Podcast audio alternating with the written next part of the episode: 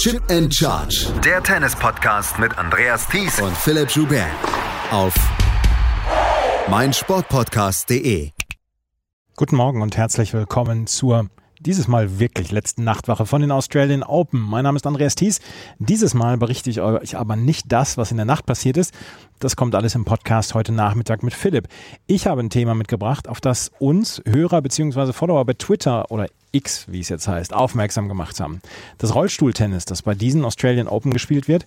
Wir wurden gefragt, warum dieses Jahr keine Spielerin und kein Spieler bei den Wheelchair-Wettbewerben aus Deutschland stammt. Sabine Ellerbrock, zweifache Grand Slam-Siegerin, die hat 2020 ihre Karriere beendet. Letztes Jahr spielte Katharina Krüger mit, verlor aber in der ersten Runde. Ich habe bis 2015 zurückgescrollt und habe keinen Spieler bei den Herren gesehen.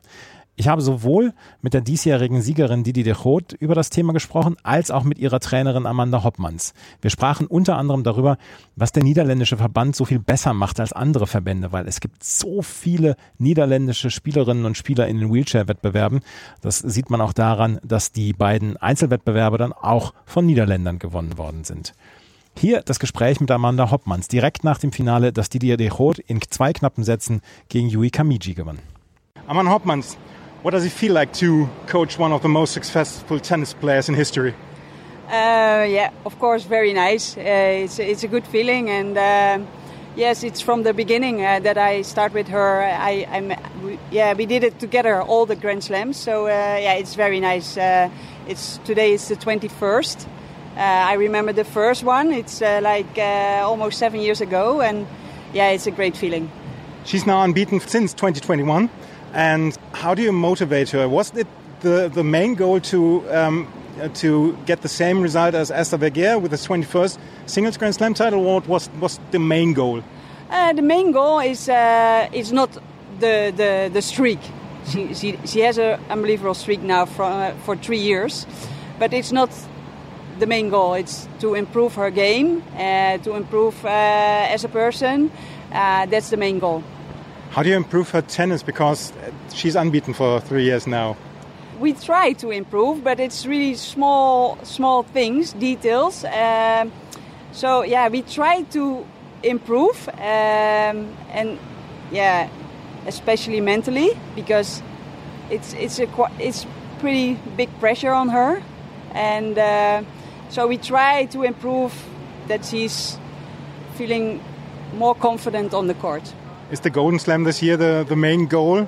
Novak Djokovic wanted to do this as well, and he man- he didn't manage to do that. no, no, it's not the main goal. Um, uh, of course, uh, yeah, we tried. She's trying to win all the all the Grand Slams and the Paralympics, but the main goal is trying to improve and feeling more confident on court. The Netherlands have a great tradition of um, great wheelchair players. What is the secret behind the success?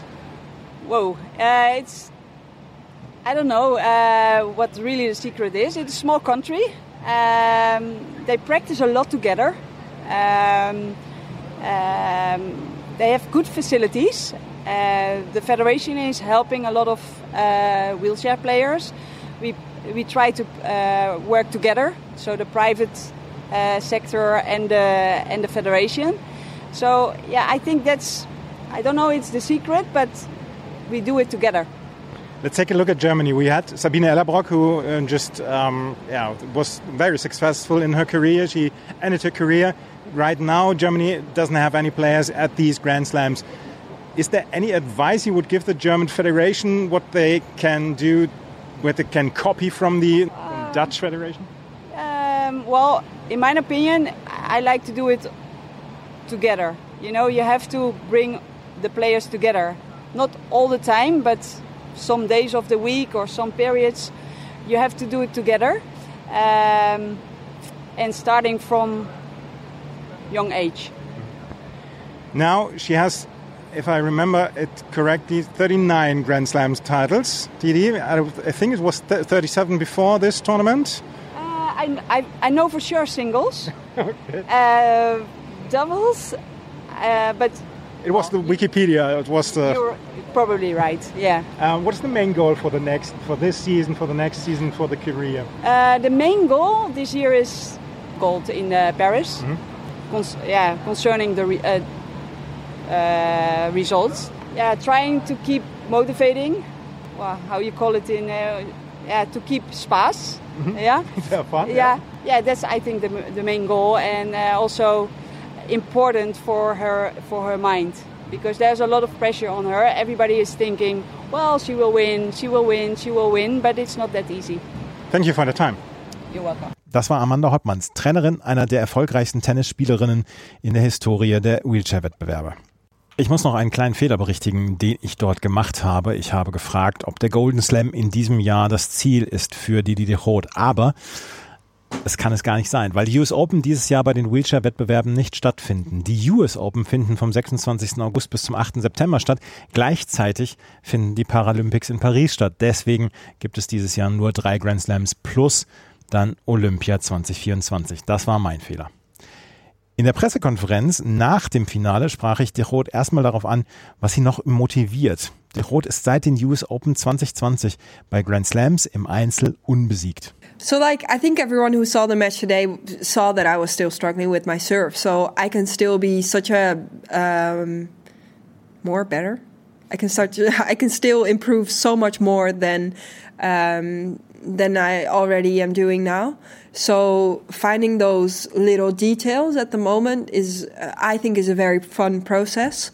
Um, also, I think what motivates me is that the Grand Slams at the moment they are making things better for us year by year. So then it's it's fun to give that back. Um, so I'm really happy to be here and then to play in front of a lot of people in in Kia Arena this year.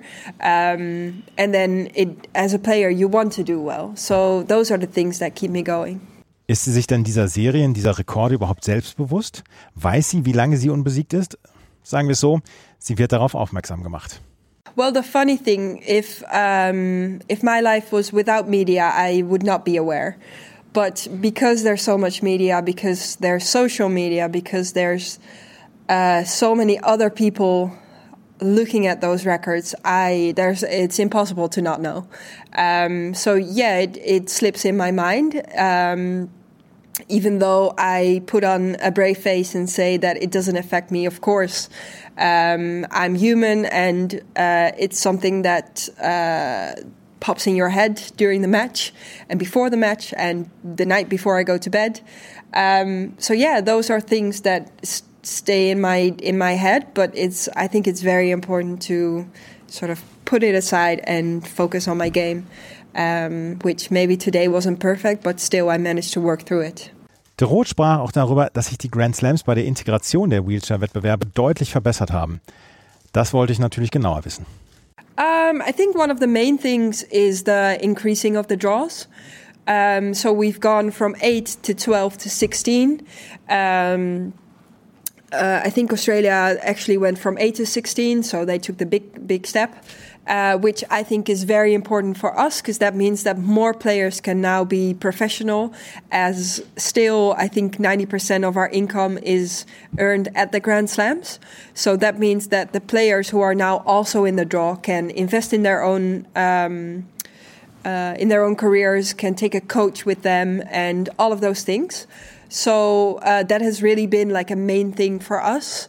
Um, I think also the the part that we're uh, involved into the tournament more than mm, when I started uh, 2016, 17. Uh, 2017 uh, was the first year that I played all of the Grand Slams, um, but we were still sort of like a side event. So um, we were here, we were part of the tournament, but we weren't actually part of the tournament, and that's really changed. So we're in the media rooms, we're um, uh, we're in the same locker rooms, we're playing in the in the big uh, courts. So those are the things like we're we're part of the tournament, and it feels really welcoming. Und was machen die Niederländer nun besser als andere Nationen? Kurze Antwort, es ist ein kleines Land. De Roth führte das weiter aus. So I think we're actually lucky to be like a, a, smaller country. Therefore, we can all train together. I train with the guys. I train with uh, the girls. So therefore, we um, there's a few moments in the week where we come together, we train together, and it doesn't matter if you're a little bit lower uh, in uh, your level or you're higher. We all train together, and I think that has helped us from many years before. So I was able to learn from Esther, seeing her up close, seeing how she does throughout the whole week, uh, how does her training look like. And um, so, in part of that, we're a little bit lucky that we're a small country, so nobody has to drive further than maybe one and a half hours to train. Um, but then also, we're completely included into the program, uh, so we can use the same facilities as all of the able bodies. So we train next to Tallon Griekspoor, um, next to Botic. Uh, all of those players are doing the same routines as we are doing. Um, so it, it does give us a feeling that we're, we're profession, professional athletes. Das war die DT Roth in der Pressekonferenz. Das Herreneinzel bei den Rollstuhlspielern gewann Tokido Oda aus Japan im Finale gegen Alfie Hewitt. Im Court-Rollstuhl hieß der Säger Sam Schröder. Das war's mit dem heutigen Kurzpodcast zu den Wheelchair-Wettbewerben. Vielen Dank an den Kollegen und Fotografen Frank Molter, der mir das Interview mit Amanda Hoppmanns vermittelt hat. Ich hoffe, auch dieses Thema hat euch gefallen. Wenn es euch gefallen hat, dann freuen Philipp und ich uns wie immer darüber, wenn ihr uns bewertet oder rezensiert auf iTunes bzw. Spotify. Folgt uns auf Twitter, Instagram und Blue Sky.